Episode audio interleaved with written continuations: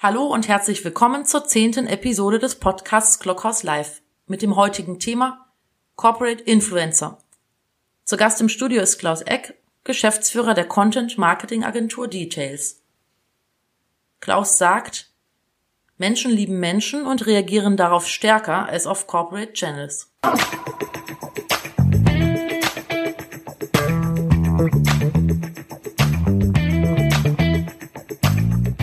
Ich freue mich, dass du dabei bist, egal auf welchem technischen Weg. Du bist mein Mann, wenn es um Corporate Influencer geht. Warum eigentlich? Ja, hallo Eckhard. Schön, dass ich dabei sein darf. Sag doch ein bisschen was zu deiner Rolle, deinen Erfahrungen und auch deiner Abgrenzung, wenn es um den Begriff Social in, äh, Corporate Influencer, Unternehmensbotschafter geht. Ich glaube, das ist das spannende Thema, was, ähm, ja, was ich heute mit dir besprechen möchte. Ja, Corporate Influencer ist ein eigentlich altes, aber auch wieder andererseits ein neues Thema, weil es gab in der Vergangenheit natürlich schon lange so Ambassadorprogramme, wo es darum ging, Mitarbeiter letztendlich zu aktivieren, damit sie halt Content teilen über das Unternehmen, damit sie einfach zeigen, dass sie stolz sind auf ihr Unternehmen, wie man das bei der Telekom auch heute nennt, werkstolz sind. Oder dass sie halt als Jobbotschafter fungieren. Also Corporate Influencer sind im Prinzip Marken, Gesichter, Markenbotschafter des Unternehmens und dienen dazu, heute wirklich programmatisch auch über Themen des Unternehmens zu schreiben, aber auch ihre eigenen persönlichen Kompetenzen zum Tragen zu bringen. Und es geht letztendlich immer darum, zu zeigen, wofür stehe ich als Person und wo steht mein Unternehmen ein Stück weit. In der Vergangenheit gab es halt andere Begriffe wie Markenbotschafter oder auch Corporate äh, Botschafter in irgendeiner Form, also Unternehmensbotschafter, ganz viele Begriffe gibt es da eigentlich, wie das auch genutzt werden kann. Und die Frage ist ja immer, was wollen die Unternehmen damit erreichen? Nun hast du, ich hoffe, das klappt, ja, zweifelsfall musst du ein Stückchen zur Seite rutschen, dann sind wir beide im Bild. Du sagst das sehr unaufgeregt. Ich nehme den Influencer-Markt sehr häufig wahr als den, den Markt und die Methode der Schreierei. Nun stehst du aber gar nicht für Schreierei.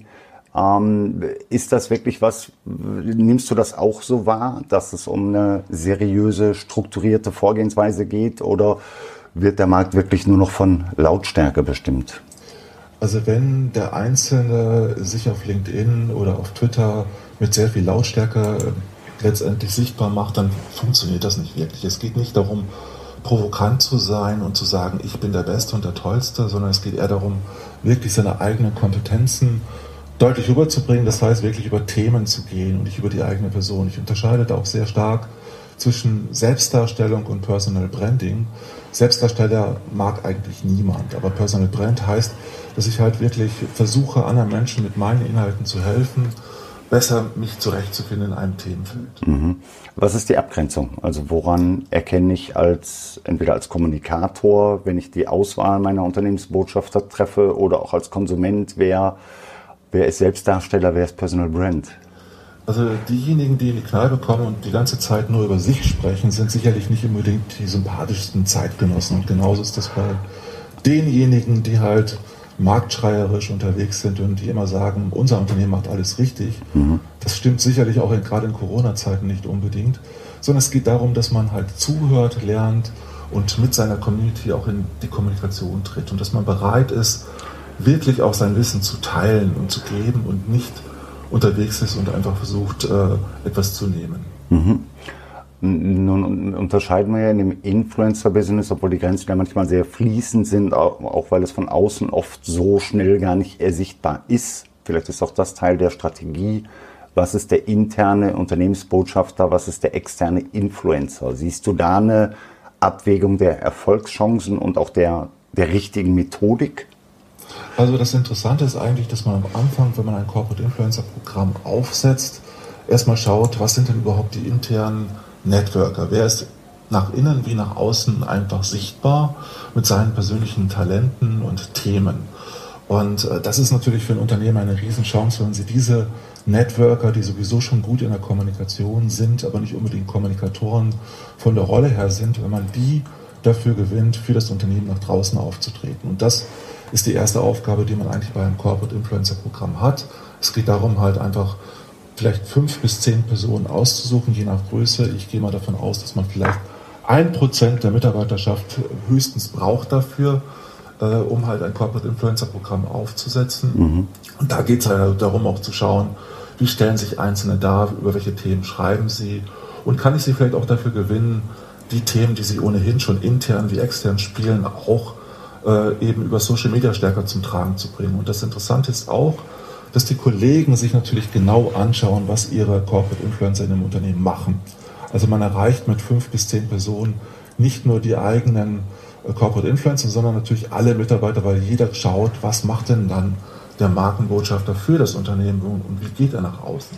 Wie stellt er sich überhaupt dar? Diese Zahl, die du nennst, fünf bis zehn Prozent, würdest du sagen, die gilt branchenunabhängig oder würdest du da zwischen Konsumermarkt und B2B-Markt unterscheiden?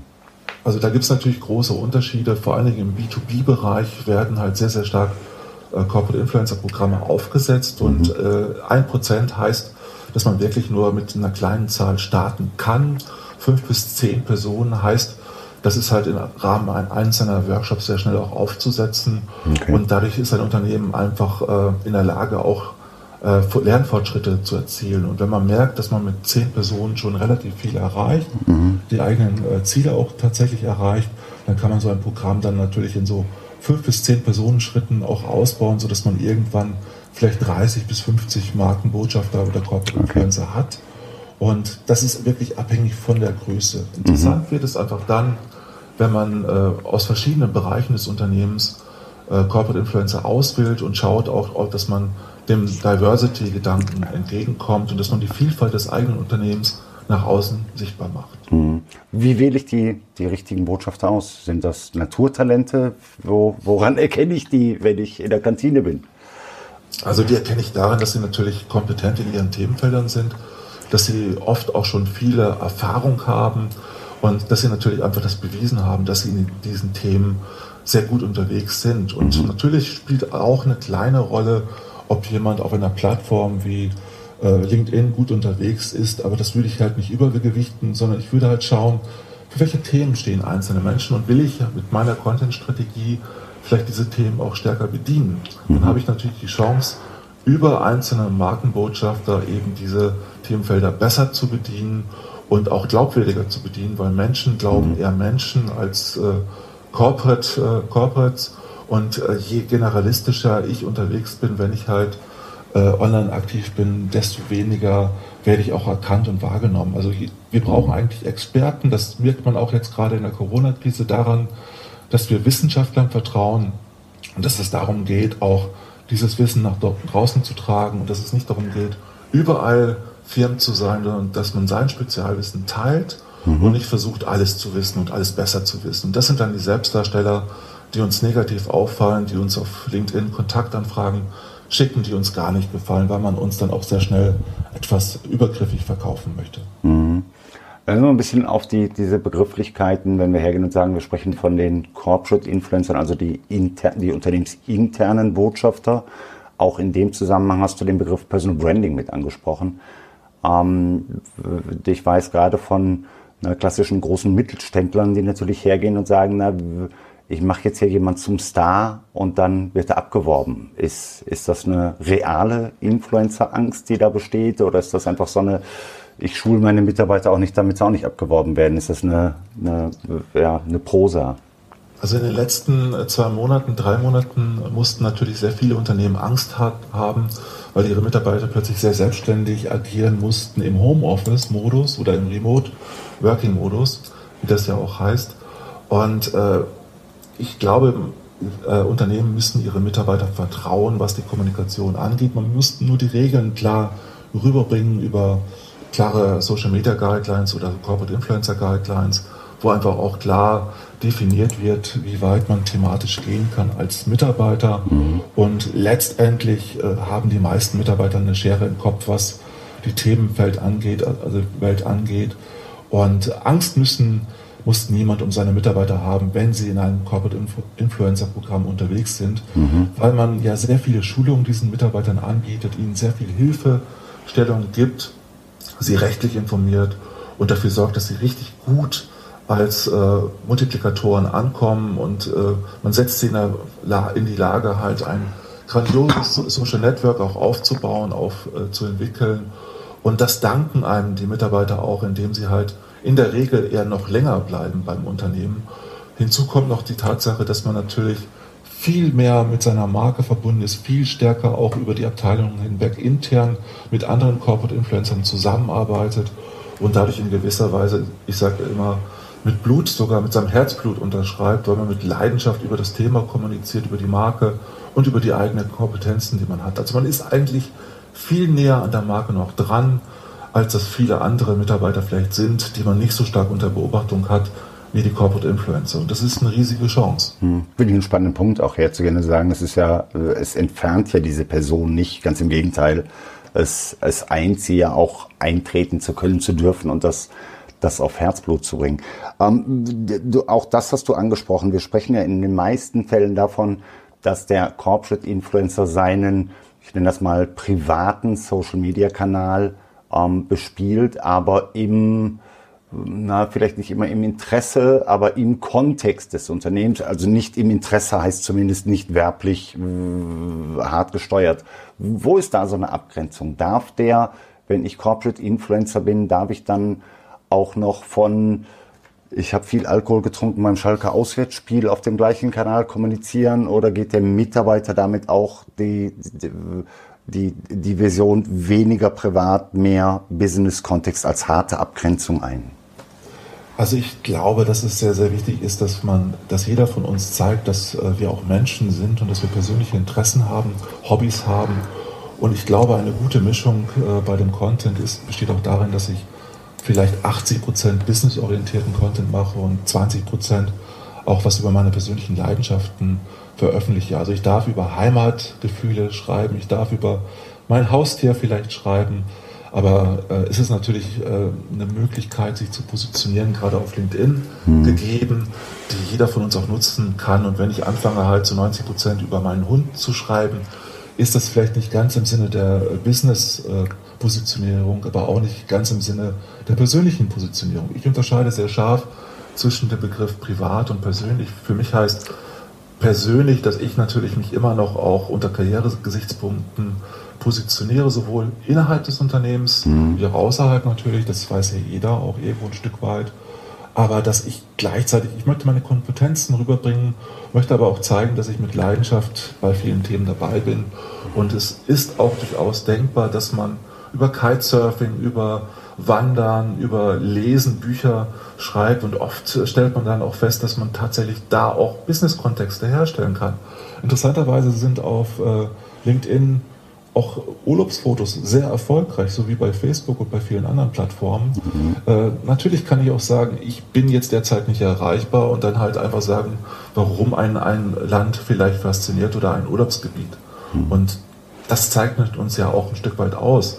Und wenn ich jemanden auf LinkedIn, auf Twitter folge, kann ich nicht erwarten, dass ich nur 100% äh, Business-Kontext Inhalt bekomme, sondern ich bekomme auch äh, Inhalte links und rechts davon und sehe dadurch auch die ganze Persönlichkeit. Mhm. Wenn es nicht der Fall wäre, dann wäre das einfach nur ein weiterer MeToo-Kanal von einem Unternehmen, also ein Mini-Me-Kanal in gewisser Weise und der wäre langweilig. Das wäre äh, sozusagen Corporate Content, der sich überhaupt nicht unterscheidet von dem menschlichen Content, den man auf seinem eigenen Social Media Account spielen kann. Mhm.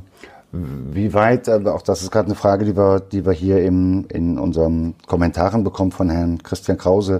Äh, wie weit sollten Corporate Influencer Guidelines reichen? Können diese im Extremfall auch die Kreativität der Mitarbeiter einschränken? Zahlt sie auf das gleiche Thema ein? Also wie weit, also das, äh, ja, das wie weit? Letztendlich, äh, es ist letztendlich so zu sehen, dass eine Guideline immer dazu dient, Mitarbeiter zu ermutigen, etwas zu tun und die Schere im Kopf ein Stück weit zu vergessen. Weil Loyalität sollte natürlich jeder Mitarbeiter mitbringen, aber das kann man natürlich auch schon bei der Auswahl feststellen.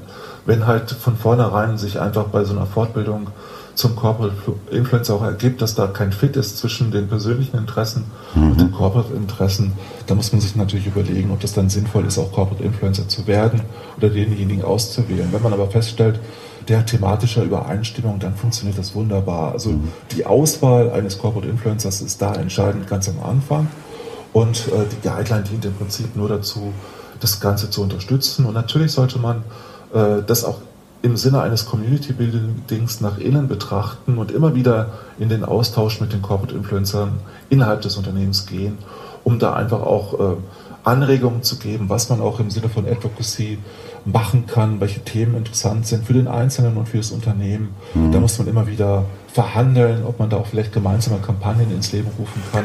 Aber letztendlich funktioniert es nur, wenn jemand freiwillig agiert als Corporate Influencer. Mhm. Das wäre auch mein, mein nächster. Zum einen, nee, andersrum, ich habe erst eine, einen, einen konkreten Fall, das ist ein paar Jahre her, ein großes, große äh, Technologieunternehmen, die haben den Mitarbeitern einfach sehr, na, sehr unkoordiniert freigestellt, auch im Kontext ihres Arbeitsplatzes auf Social Media aktiv zu werden. Ähm, und ich kann mich an einen Fall erinnern, dass einer der Mitarbeiter, der sich auch als, als solcher in Social Media zu erkennen gegeben hatte, auf Twitter nur getwittert hat, heute ist ein Scheißtag. Es war, glaube ich, ein Montag oder ein Dienstag. Ist sowas der Rede wert? Würdest du sagen, sowas ist, äh, birgt eine, eine, ist das gut, weil authentisch oder ist das schlecht, weil unprofessionell? Wo, wo, wo ist sowas? Also natürlich darf man auch über seine Fehler kommunizieren. Man muss halt immer äh, natürlich die Grenzen definieren, weil jeder Unternehmenskultur ist das ein Stück weit anders. Aber wenn man eine, wenn jemand eine offene Unternehmenskultur hat, mhm. kann er sich natürlich sehr viel leichter in dieser Kommunikation tun, als wenn das halt wirklich sehr stark kontrolliert wird. Aber dann ist mhm. natürlich auch die Frage, ob ein Corporate Influencer Programm das Richtige ist. Mhm. Okay, also eine ja. Kultur, die sehr stark auf Kontrolle und auf Micromanagement setzt, die wird nicht unbedingt glücklich mit einem Corporate Influencer Programm. Mhm. Da geht es um die Freiheit des Einzelnen. Es geht auch um Meinungsfreiheit im Übrigen. Also jeder darf natürlich auch schreiben, dass er sich nicht wohlfühlt.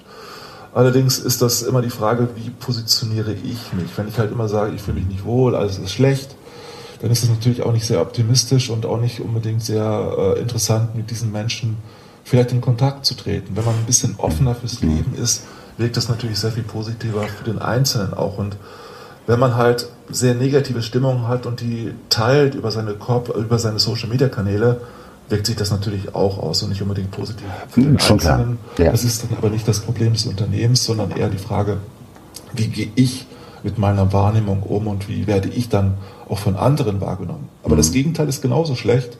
Äh, wenn ich halt nur sogenannten Candy-Content teile und nur sage, hey, bei uns im Unternehmen ist alles super und toll, das glaubt dann kein Mensch und das ist dann natürlich auch nicht besonders toll fürs Unternehmen. Also eine differenzierte Berichterstattung im eigenen Sinne heißt, dass man auch mal einen schlechten Tag haben darf und darüber auch äh, tatsächlich berichten darf. Und mhm. genauso darf ich natürlich, was du vorhin auch angesprochen hast, äh, auch mal zeigen, dass ich eine Party feiere oder dass ich über ganz andere Themen etwas schreibe und veröffentliche. Warum denn nicht? Es ist doch auch, bezeichnet uns als Menschen aus, dass wir vielfältig sind und dass wir auch nicht nur an Arbeit denken. Und Work-Life-Balance, dazu gehört sicherlich auch private Interessen hin und wieder anzudeuten. Zu absolut, absolut. Ähm, auch das hast du eben mit einem Satz, finde ich übrigens sehr schön. Christian Krause schreibt, vielen Dank für die Beantwortung der Frage Klaus Eck. Hut ab, Christian, das freut mich. Fragen sehen wir öfter im Kommentaren, dass sich einer für die Antwort bedankt. Sehr schöne Geste. Gut. Ähm, Themensetting, Agenda-Setting für Unternehmensbotschafter. Du kennst meine Einstellung dazu so als der, ich sehe den, den, ich spreche da von dem Corporate Newsroom, so als den, den Content Hub, der aber nicht Content Owner oder Channel Owner ist, sondern der orchestriert wo ist so der richtige Übergang? Also ich soll dem, möchte ja meinem Unternehmensbotschafter eben nicht die Authentizität kaputt machen, dadurch, dass ich ihm seine Formulierung gebe, aber ich möchte ihn natürlich auch in, mein, in meine Themenstruktur, in meine Kampagnen, in meine, ähm, in meine Maßnahmen einbinden. Wie, was ist da deine Erfahrung? Es gibt ein ganz einfaches Mittel, das nennt sich Wertschätzung. Das ist auch ein wunderbares Incentive. Äh, heißt, wenn die Unternehmen ihre Mitarbeiter viel mehr loben würden, würden sie auch bessere Inhalte von ihren Mitarbeitern sicherlich vorfinden.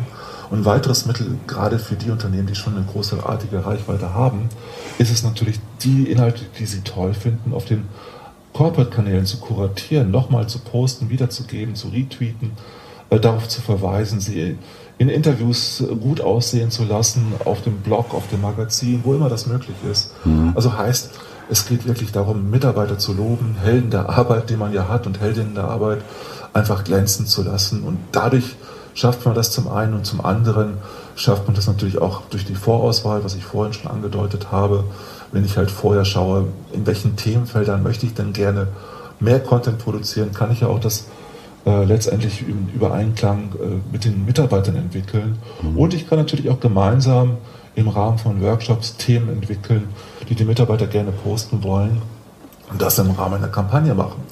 Die Deutsche Telekom hat das auch mal ganz spannend äh, gemacht. Das war eigentlich eine Kampagne, die man Weihnachten nennen könnte.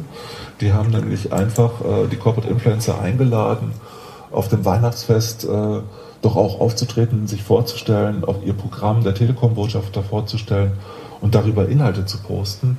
Und die haben von sich aus durch intrinsische Motivation an dem Tag unheimlich viele Inhalte zum Thema Weihnachtsfest gepostet. Und wenn man sich anguckt, was die Deutsche Telekom auch zu Karneval macht, unter dem Hashtag Telekom Wall, sieht man wahnsinnig viele Inhalte, die natürlich auch ein bisschen die rheinische Unternehmenskultur an der Stelle, Stelle rüberbringt und zeigt, dass man tatsächlich mit Partyfeiern auch sehr viel nach außen bringen kann. Und die haben sogar dadurch ein CEO-Video von Herrn Höttges unterstützt, was gleichzeitig rauskam. Mhm. Das war sehr viel erfolgreicher als das ähnliche Video, wo es um Kochen oder Plätzchenbacken ging äh, bei Vodafone. Und die waren dadurch erfolgreicher mit ihrem Video, weil die Corporate Influencer, weil die Telekom-Botschafter das unterstützt haben, mhm. weil sie es wollten, nicht weil sie es mussten. Mhm.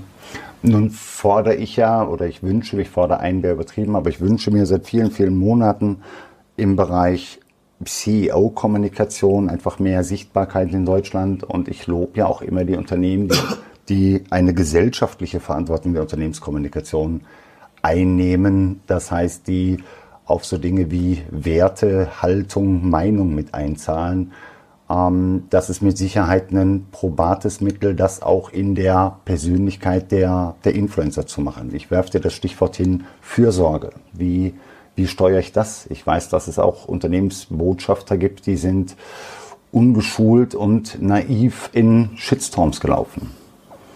Also ich muss mich, ich muss mich natürlich sehr intensiv mit den Corporate Influencern auseinandersetzen und äh, gerade wenn es um das Thema Community Management geht, wenn es um Serviceanfragen geht, äh, wenn es um kritische Themen geht, äh, Hate Speech ist da auch ein Thema. Wenn Mitarbeiter angegriffen werden, muss es Ansprechpartner im Unternehmen geben, die diese Mitarbeiter unterstützen.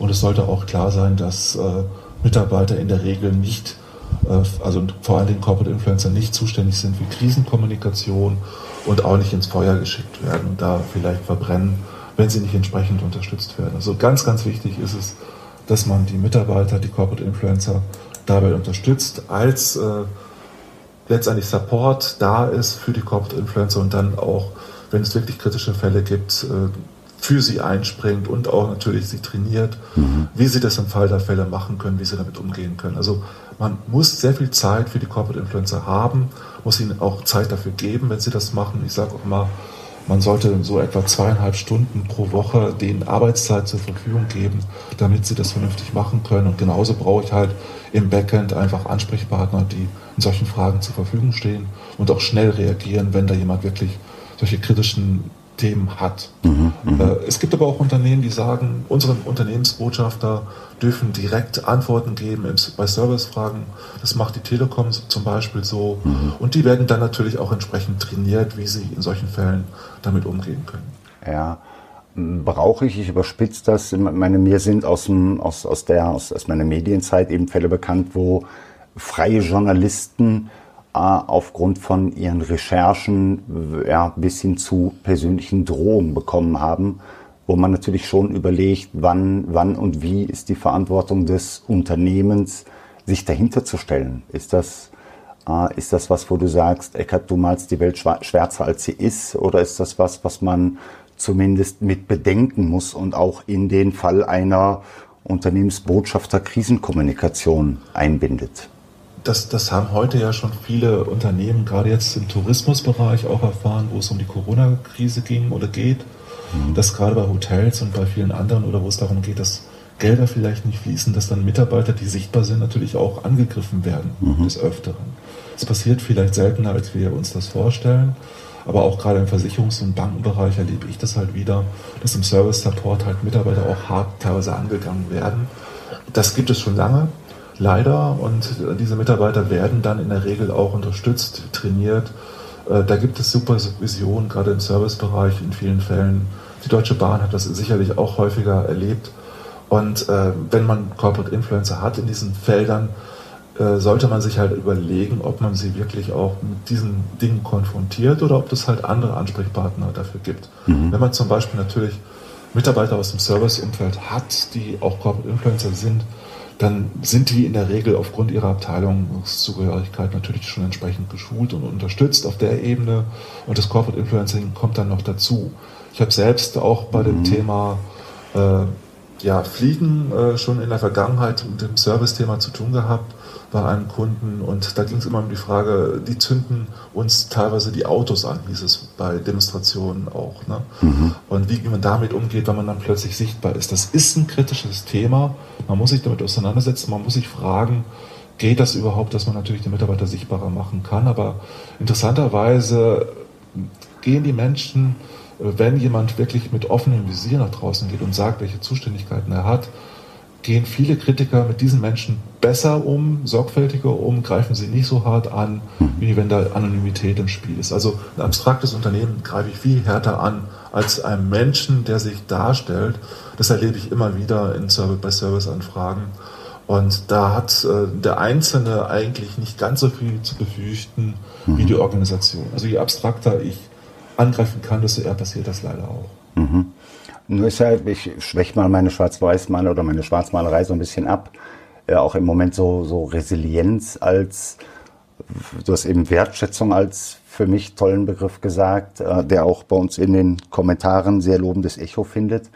Ähm, Resilienz ist ja auch im Moment so ein Thema. Würdest du hergehen und sagen, es gehört für einen Influencer auch ein Resilienztraining oder eine gewisse Resilienzstärke dazu?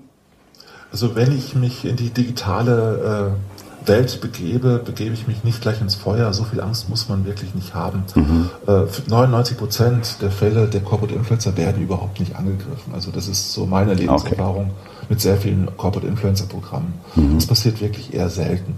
Also niemand äh, von Ihnen oder euch muss Superheld werden, um ins Digitale zu gehen. Okay. Das erleben wir beide ja auch, Eckart.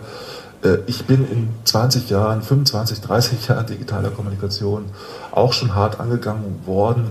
Aber das macht nicht mal 0,1 Prozent äh, meiner Kommunikationserfahrung aus. Also 0,1 Prozent ist eigentlich wenig oder 0,01 Prozent wahrscheinlich nur, mhm. wo ich wirklich persönlich angegriffen worden bin. Und das waren Trolle, das waren die üblichen Verdächtigen, die viele angreifen. Das waren manchmal auch vermeintliche Journalisten, die eigentlich keine Journalisten sind, mhm. aus meiner Perspektive. Mhm. Und äh, äh, wenn ich die Namen nennen würde, wäre sie auch bekannt bei vielen Journalisten, bei vielen anderen. Aber das sind ja. wirklich keine, äh, das sind wirklich Außenseitererfahrungen. Also da bin ich schon bei dir. Aber ich glaube, wir beide wissen auch, dass wir da so ein bisschen in der, in der, in der Blase der Seligen sind. Ja. Unsere Zielgruppe sind Geschäftsentscheider.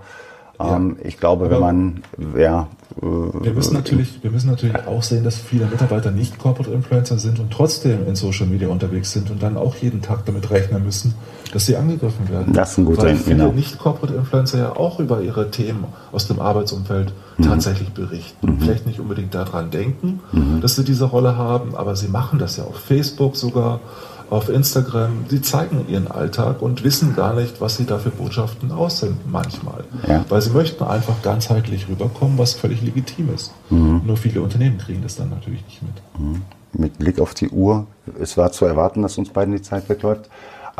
Ein Thema noch, ich kann mich erinnern, das ist auch schon eine Zeit her, ähm, da ging es darum, wem gehört der Twitter-Account? Gehört es der der Person, dem Arbeitgeber oder dessen Auftraggeber, was wo wir hergehen und im ich sag mal, im Normalfall wissen, der Account vom Eckart Klockhaus gehört eben dem Eckart.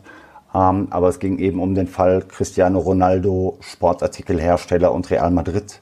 Wie entwickelt sich das? Also so ein Account ist, ist, ja, der, der, der ist ja mit Gold nicht mehr zu wiegen. Das lässt sich recht einfach beantworten, wenn man das auf äh, normaler Ebene, also, also wenn man das auf höherer Führungsebene und CEO-Ebene sich anschaut, da stellt sich die Frage am häufigsten und wird mhm. mir auch die Frage am häufigsten gestellt. Äh, gilt aber genauso für den normalen Mitarbeiter äh, innerhalb der Hierarchie. Äh, jeder, der einen Social Media Account bedient äh, auf Twitter, wo sein Name draufsteht, dem gehört dieser Account. Äh, in der Regel. Wenn man das anders handelt, das geht theoretisch mit Ad, also wenn man Ad-Unternehmen und sonst was dazu schreibt. Äh, es ist aber nicht sinnvoll, weil wie hoch ist die Motivation einer Führungskraft oder eines Corporate Influencers generell, wenn da plötzlich äh, dieser Account mir nicht gehört. Also die Leidenschaft ist viel größer, wenn ich auf meine persönliche Marke, auf meine Personenmarke einzahle, als wenn ich das nur im Auftrag mache, als Legionär in gewisser Weise. Mhm. Äh, das ist von der Motivationsebene. Ich habe das erlebt bei ein, einer großen Beratungsgesellschaft, die gerade in den Medien auch sehr präsent ist. Ähm, das funktioniert überhaupt nicht, äh, wenn dieser Account dem Unternehmen gehört. Und natürlich wird ein Vorstand, äh, wird eine Führungskraft dann bei einem Wechsel zum neuen Arbeitgeber diesen Account mitnehmen, ist dann aber ein fantastischer Alumni-Corporate Influencer fürs Unternehmen, mhm. vielleicht, wenn es gut gelaufen ist. Mhm. Äh, der bekannteste ehemalige äh, Corporate Influencer, den ich kenne, ist Stefan Keuchel für Google gewesen, der schon lange nicht mehr bei Google ist, aber der früher in der Presse, Pressebereich einfach sehr bekannt geworden ist als Pressesprecher von Google. Mhm. Und viele haben ihn noch Jahre, ein Jahrzehnt danach mit seinem alten Arbeitgeber identifiziert und er schreibt heute noch gerne über Google-Themen. Mhm. Und genauso sollten das viele auch sehen. Man muss keine Angst davor haben, dass Mitarbeiter wechseln. Wenn sie mit Leidenschaft für ihr Unternehmen eintreten, werden sie das wahrscheinlich auch noch machen, wenn sie ein, zwei Jahre später für ein anderes Unternehmen arbeiten. Mhm. Sehr cool. Nun, du hast ja auch irgendwie so ein Influencer Breakfast heißt es, glaube ich, oder Influencer Cup of, Cup of Coffee, ich weiß es gar nicht, im digitalen, in der digitalen Welt wird auch wahrscheinlich. Das heißt einfach Corporate Influencer Breakfast, was ja. äh, jetzt die letzten zweieinhalb Monate, Monate jede, jede Woche gemacht worden ist von uns und jetzt alle 14 Tage mittwochs weiterhin stattfinden wird. Okay. Und den, Jeder herzlich dazu. Wer dir hier auf LinkedIn folgt, der findet das auch und kann daran teilnehmen. Okay. Genau. Ich werde es auch nochmal hier in die Kommentare verlinken, finde ich ein spannender Punkt und ich glaube auch, dass äh, ja, wir haben jetzt nur die Spitze vom Eisberg so ein bisschen gekratzt. Ich hoffe, wir konnten auch so ein paar so ein bisschen den Kompass strukturieren. Mir ist eben wichtig, diese, diese, na, diese Schreierei zu dem Thema loszuwerden und das einfach als eine wichtige, weiche Außengrenze des Newsrooms zu verstehen. Und ja, das transportiert niemand so schön also, wie du. Letztendlich ist Corporate Influencing äh, im Idealfall Spaß bei der Arbeit, wo man sich thematisch einfach positionieren kann. Okay, ich schneide hier die Session mit, den Satz schreibe ich mir nachher nochmal raus. Klaus, du hast mir technisch nicht nur das Wetter, das Wetter und Klaus hat mich heute schwitzen lassen mit der Technik, aber wir haben es jetzt geschafft, zusammen auf dem Bild zu sein. Wir beide sind ja die, die es nie schaffen, sich zu treffen. Digital haben wir schon mal den Punkt heute geschafft.